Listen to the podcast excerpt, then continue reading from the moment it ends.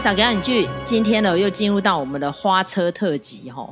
因为这一阵子我跟卢卡工作的比较忙碌一点，所以我们就分配工作这样。那第一集呢，就是麦嫂之前就有关注到这个梵蒂冈驱魔士哈。那因为其实梵蒂冈驱魔士呢，他的本尊哦，就是阿摩特神父，在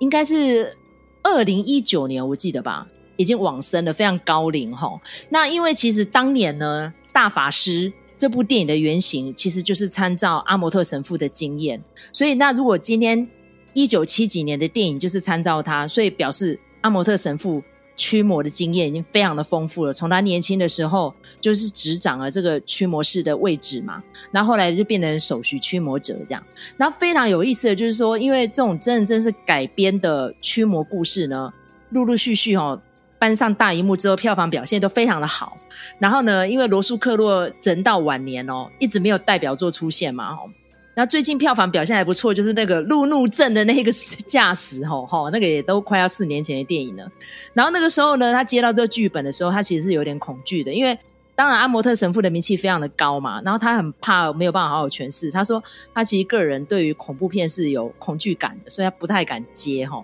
然后后来他在接的时候也。做了非常多功课，把阿摩特神父过往曾经写过的一些回忆录，然后还有跟他有关的电影，甚至于那部纪录片哦，就是大法师那个导演哦，本尊再来执掌了这纪录片。但是那个纪录片基本上哦，我觉得是毁誉参半，因为蛮多人说拍摄手法是比较应该讲是比较朴实，但是有人说其实是拙劣，他说好像用了比较低阶版的。V 八去拍的哈，但是我觉得就是那样子感觉很复古啦。那因为其实那个纪录片的时候有放在 Netflix 上面，点阅率还算高，但是因为可能它实在太曲高和寡了，所以现在是已经找不到了这样。那但是那时候我们在做功课的时候，我也是有建议大家说，如果你今天要去看阿摩特神父本尊的话，可以去看那部纪录片，因为毕竟是有追踪他。真实的操作过的一个驱魔的案例，这样子哈。那但是驱魔这两个字呢，到现在在天主教教廷里面还是一个比较禁忌的一个话题哦。所以现在呢，可以交由哦我们非常知名的影帝罗素克洛来把它搬印。上院线哈，所以基本上那个时候在做预告的时候，我记得是三月底吧，已经蛮多人有关注到哦，这部电影那个四月底要上映这样。那上映之后，麦嫂第一时间也有去看哦，看完之后呢，我觉得也是感触良多哈。那所以现在呢，这个剧情在描述什么，我们就交给卢卡。然后再来就是因为我跟卢卡哈，还有很多我们的影视应该都有看过大法师原版哦。那现在还蛮有意思的，就是要交给月光光心慌慌的导演哦，要重新再把它重开机。推出三部曲哈，但是我我觉得这种重开机哦，这一阵子其实蛮多人在诟病了，说是不是好莱坞找不到新题材？那现在刚好我们在录音的当下，又是好莱坞编剧大罢工嘛哈，所以我不知道会不会影响到接下来影剧产品的产出哈，所以我是有点忐忑了，因为毕竟它已经是个经典了嘛哈，而且呢，后来那个导演呢，也因为另外一部作品有拿到奥斯卡最佳导演奖哈，所以他有没有办法超越过去的经典呢？这也是让人蛮存疑的一件事。好，那我们现在回到我们这部电影的主题，现在交由卢卡啊来跟大家阐述一下这个梵蒂冈驱魔士在描述什么。好，其实呢，这个故事很简单哈，就是呢又一个的哈，这个也同样是来自于呃阿莫特神神父他真实哈参与过的驱魔案件啊，所以这些东西有关于阿莫特神父的这个呃一些事迹哈。还蛮多，就是陆陆续续搬上荧幕的，因为就是话题性很够啊，而且呢，保证都是真实的哈。但是呢，就很好笑，就是他在这个戏里头也开了一个小玩笑，就是呃，他这里头，因为他有一个。助手嘛，哈，就是当地的神父，然后呢，他就跟他这个神父自我介绍，就说：“哎，我我就谁谁谁啊。”然后那个，这个这个小神父他就说：“啊，有有有，久仰大名啊，我很喜欢你，什么什么之类的。”然后呢，他就说：“那你有看我的书吗？”然后。然后这个小神父就说：“诶，还没耶。”好，然后这个呃阿摩特神父他就说：“哦，你去看我的书很多，而且这些书都很好看呢。”对，所以呢，这部呃这个呃梵蒂冈驱魔士就是从他书里头哈有这样子的一个案例，把它呃拍成电影的哈。那那个呃如果大家呃寻找的话哈，现在他的书哈也有中译本。那所以呃都可以来参照一下。那这个案子呢，它是这样子的，就是说有一家人啊，就是呃寡母哦带着两个小孩哦，就是姐姐跟弟弟。好，那他们呢就住到西班牙一个很破旧的修道院。为什么呢？他们要来这边呢？哈，因为呢，这个是呃死去的爸爸哈留给他们唯一的遗产，所以呢，这个妈妈的如意算盘就是说，我们赶快把这个教堂哦翻修一番哦，然后呢，看能不能卖个好价钱哦。这个是爸爸留给我们唯一的呃一个物产呐、那我们现在已经走投无路，山穷水尽了哈，所以就是来到一个陌生的环境。哎，可是呢，这个修道院啊，当然是非常的这个呃破败啊。然后呢，住进去之后呢，就也常常听到一些奇怪的声音哈。那所以后来他们就发现说，诶，这个最小的弟弟他被呃好像是被被附身了哈。那所以。呃，这个呃，这个案子当然后来就是呈报到这个梵蒂冈。那到梵蒂冈这边啊，教宗就觉得大事不妙哈，因为他看这个西班牙的这个修道院哦，过去有发生过一些事情哦哈，那所以他这样子觉得不行哦，这个可能是呃真实的哦，真的是魔鬼附身的案子，所以呢，他就觉得说哦，我要派我最信赖的这个首席驱魔士哦，就是这个阿摩特神父。来帮忙驱魔，那这个其实阿摩特神父哈，就是驱魔的这件事情呢哈。虽然说他那个时候对应的是那个教宗若望保禄二世哈，看起来他是还蛮支持或者是说蛮呃认同驱魔这件事情，可是呢这个。呃，驱魔士哈，这一位神父呢，他并不是在整个教廷里头都很受到欢迎的，也是有人觉得说他讲的是真的吗？哈，然后问号，然后呢，这个东西有存存在必要吗？哈，驱魔的仪式等等的哈，所以也不是那么的顺遂啦，他有有一点四面楚歌呢。那所以除了教宗挺他之外，那他也是要寻求其他的盟友啊。那特别的是呢，他这个阿摩特神父，他在一开始的时候有讲到，就是说，在他接触过的这个驱魔案件里头，百分之九十八几乎都是呃不属于真实的附身案件哈，可能都是一些心理问题。那他他做的呢，就是把他们转介到这个医疗单位去。那可是哦，他看了这个小弟弟的这一个案例的时候，他就觉得说，嗯，苗头真的很不对。那再来呢，就是说他到了这个修道院之后，观察这个现场的状况，就觉得说，哎呀，相当不妙。那他有看到一些奇怪的这个呃奇怪的这个蛛丝马迹哦，所以呢，这个整个呢就在他这个一边要驱魔哦，那跟时间赛跑，因为呢，如果说这个魔鬼附身越久，这个呃弟弟他的身体就会越虚弱。那可能到最后呢，可能小命都没了。所以一般一方面要跟时间赛跑，可是一方面呢，他要必须找出这个案子哈，到底这个西班牙的修道院到底发生过什么事情哦，以至于呢，这个魔鬼啊就非常的猖狂哦，他就跟他讲说：“我就是来找你的，好，那你要不要来猜猜我到底是谁？”哈，那所以就在这个中间展开了这样子的一个。呃，调查以及就是驱魔的过程。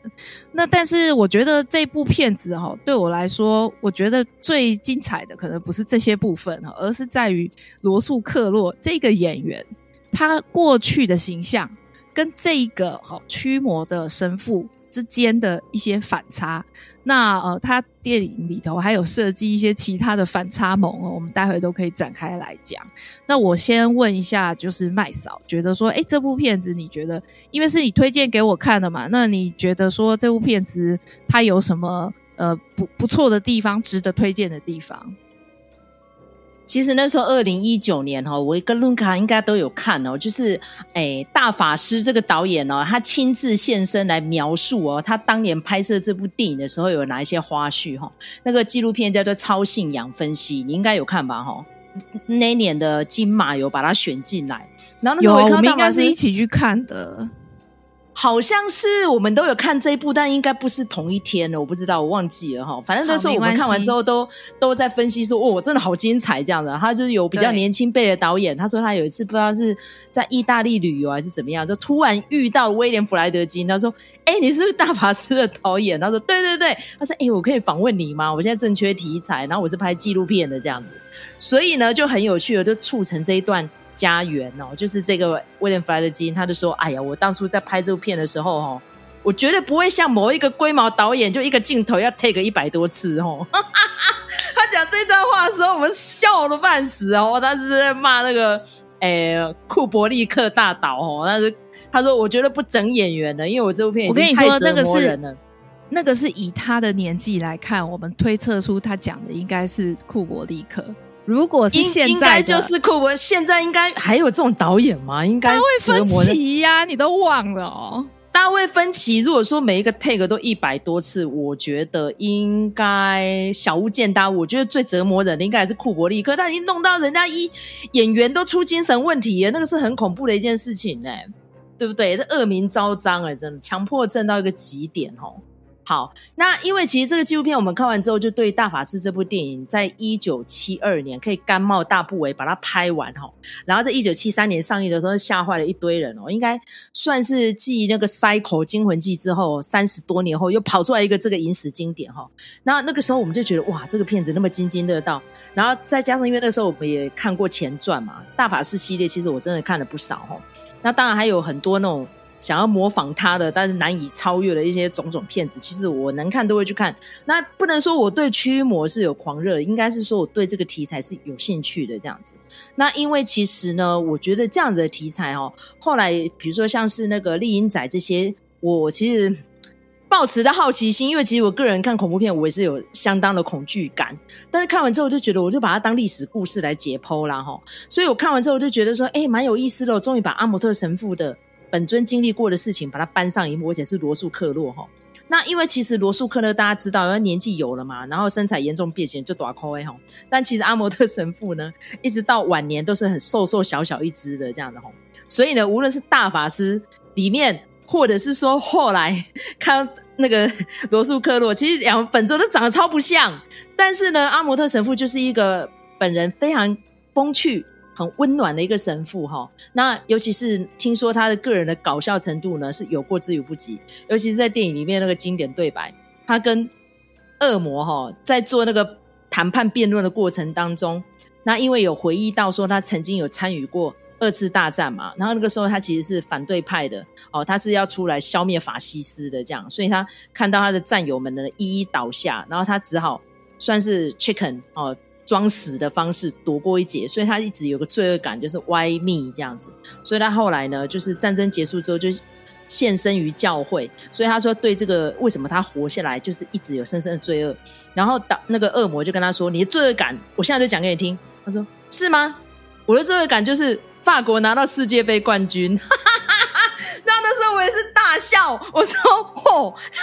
果然，你看意大利跟法国之间，他们在欧陆大战哦，就是为了这样子的情节哦。我以为说他的噩梦应该是阿根廷，就没想到是法国拿到世界杯哦，真是啼笑皆非这样子哈。不过这是题外话。所以呢，那时候我看完这部片之后，我就跟卢卡说：“哎，这蛮有康斯坦丁的感觉，因为大家知道康斯坦丁也是经典的哦。那时候基哥在还很。”青春正年华的时候演的这个算是有点黑色喜剧的康斯坦丁，最近也传出来说要拍续片哦，所以我就觉得，诶，这个应该还蛮有研究价值的哦。那当年呢，卢卡看大法师的时候年纪是几岁？我记得那个时候我应该第一时间院线我没有看，因为那时候一九。七集我们还没出生呢、但是我记得好像是我同学们纷纷因为好奇都有去租录影带哈，然后后来我应该是在国二十四十五岁的时候，我去同学家看过，这样。就看完回来之后，果然就是做噩梦不断的，因为你看当年的琳达布莱尔，她是十二岁的青春少女哦，然后去演那个剧中那么可怕的。一个角色，不过当年有让他提名最佳女配角奖，但是里面那些脏话啊，然后那些有点亵渎身体啊，然后那些成人的对白，哇，他说其实让琳达布莱尔足足黑了，后来也传出了蛮多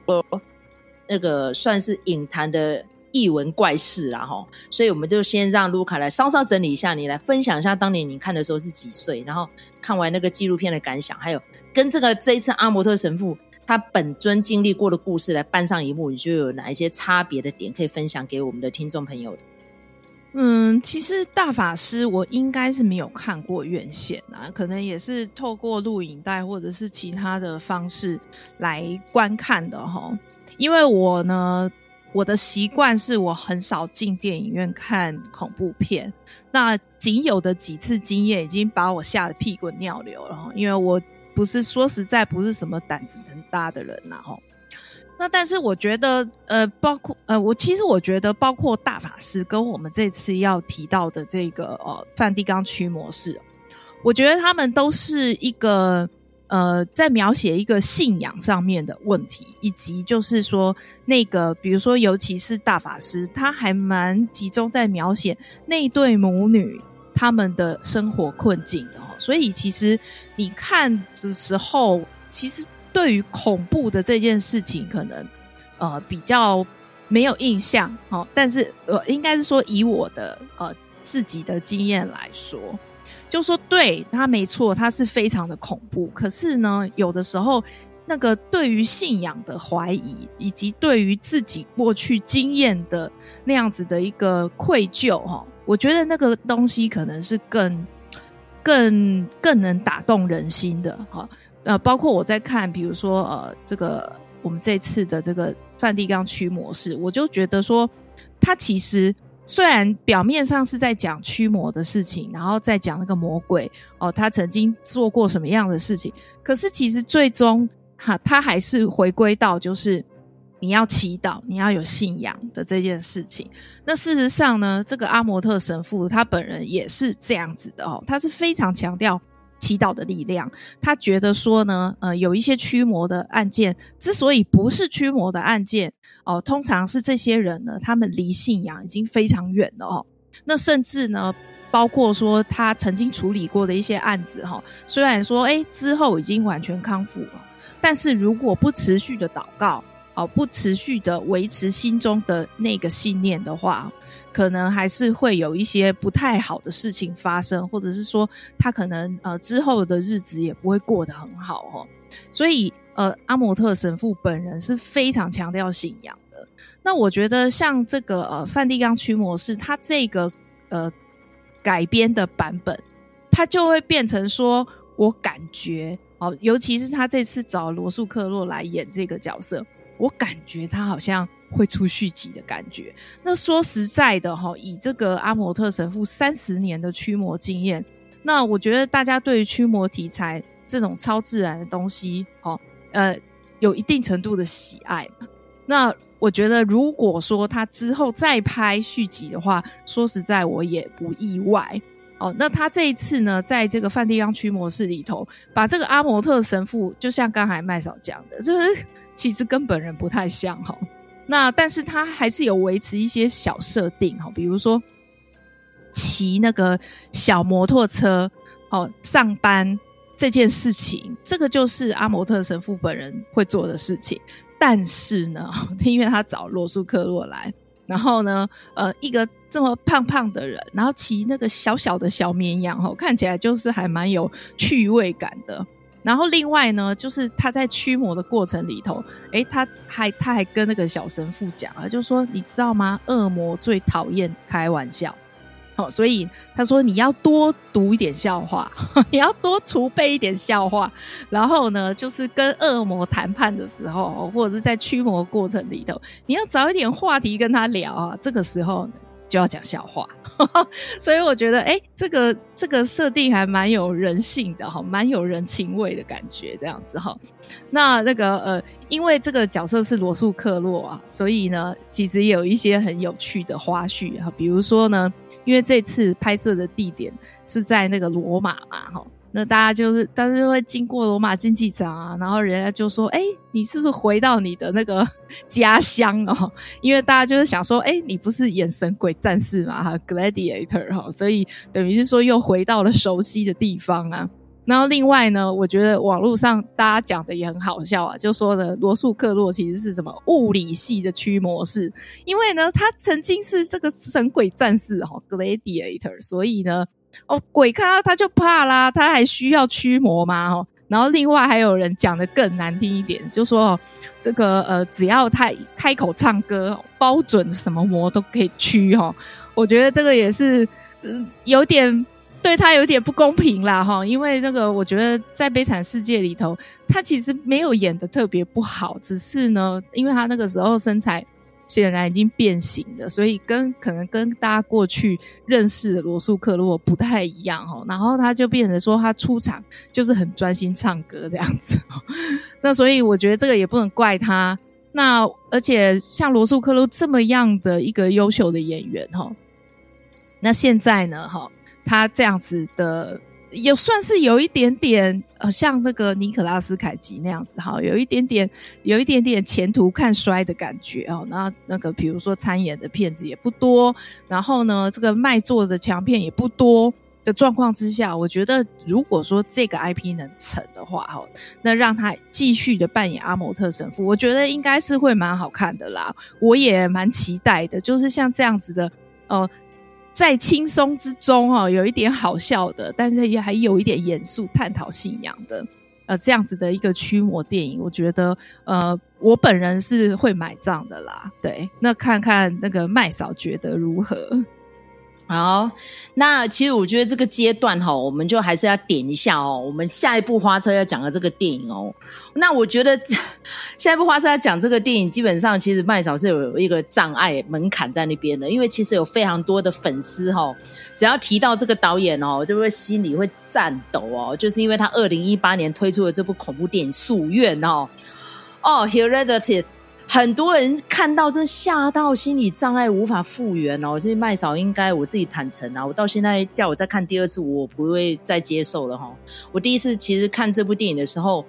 坦白说，其实我是在网络上面付费看的哈，然后吓到一个不行，我中间暂停了很多遍哦。然后很多镜头基本上我是不忍卒读了哈，所以麦嫂是一个又爱看又俗辣的一个人哦。那部片叫叫做《宿愿》哈，然后导演 Ari Aster 呢，到现在已经算是成为。靠片始祖了哈，他那个靠哈是极度到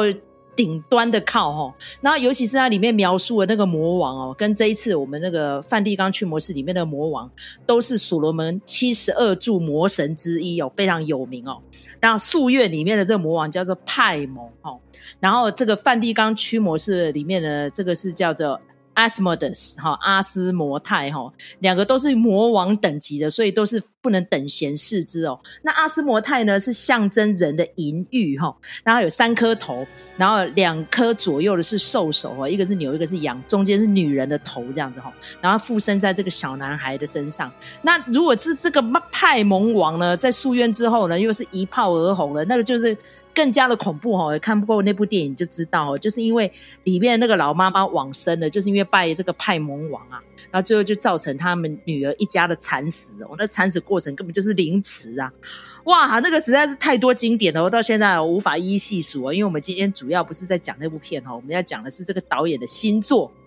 这导演的新作呢，基本上呢，他那个台湾的翻译片名也算是蛮有意思的，叫《宝可噩梦》哈。然后，所以我们那时候很多朋友说：“哎，是 Pokémon 真人版。”我说：“叉加 J 不一样哦，他那个噩梦的噩哦，但是你看那个海报，它是特别强调，而且把那个字体凸显。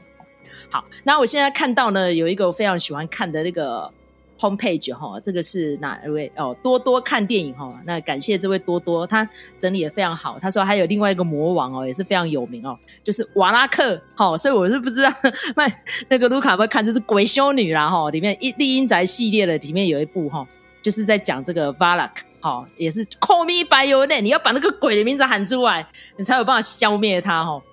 然后还有一个二零一七年一部电影叫做《行事历》哈，那那个台湾的翻译也是很有意思哦，叫做。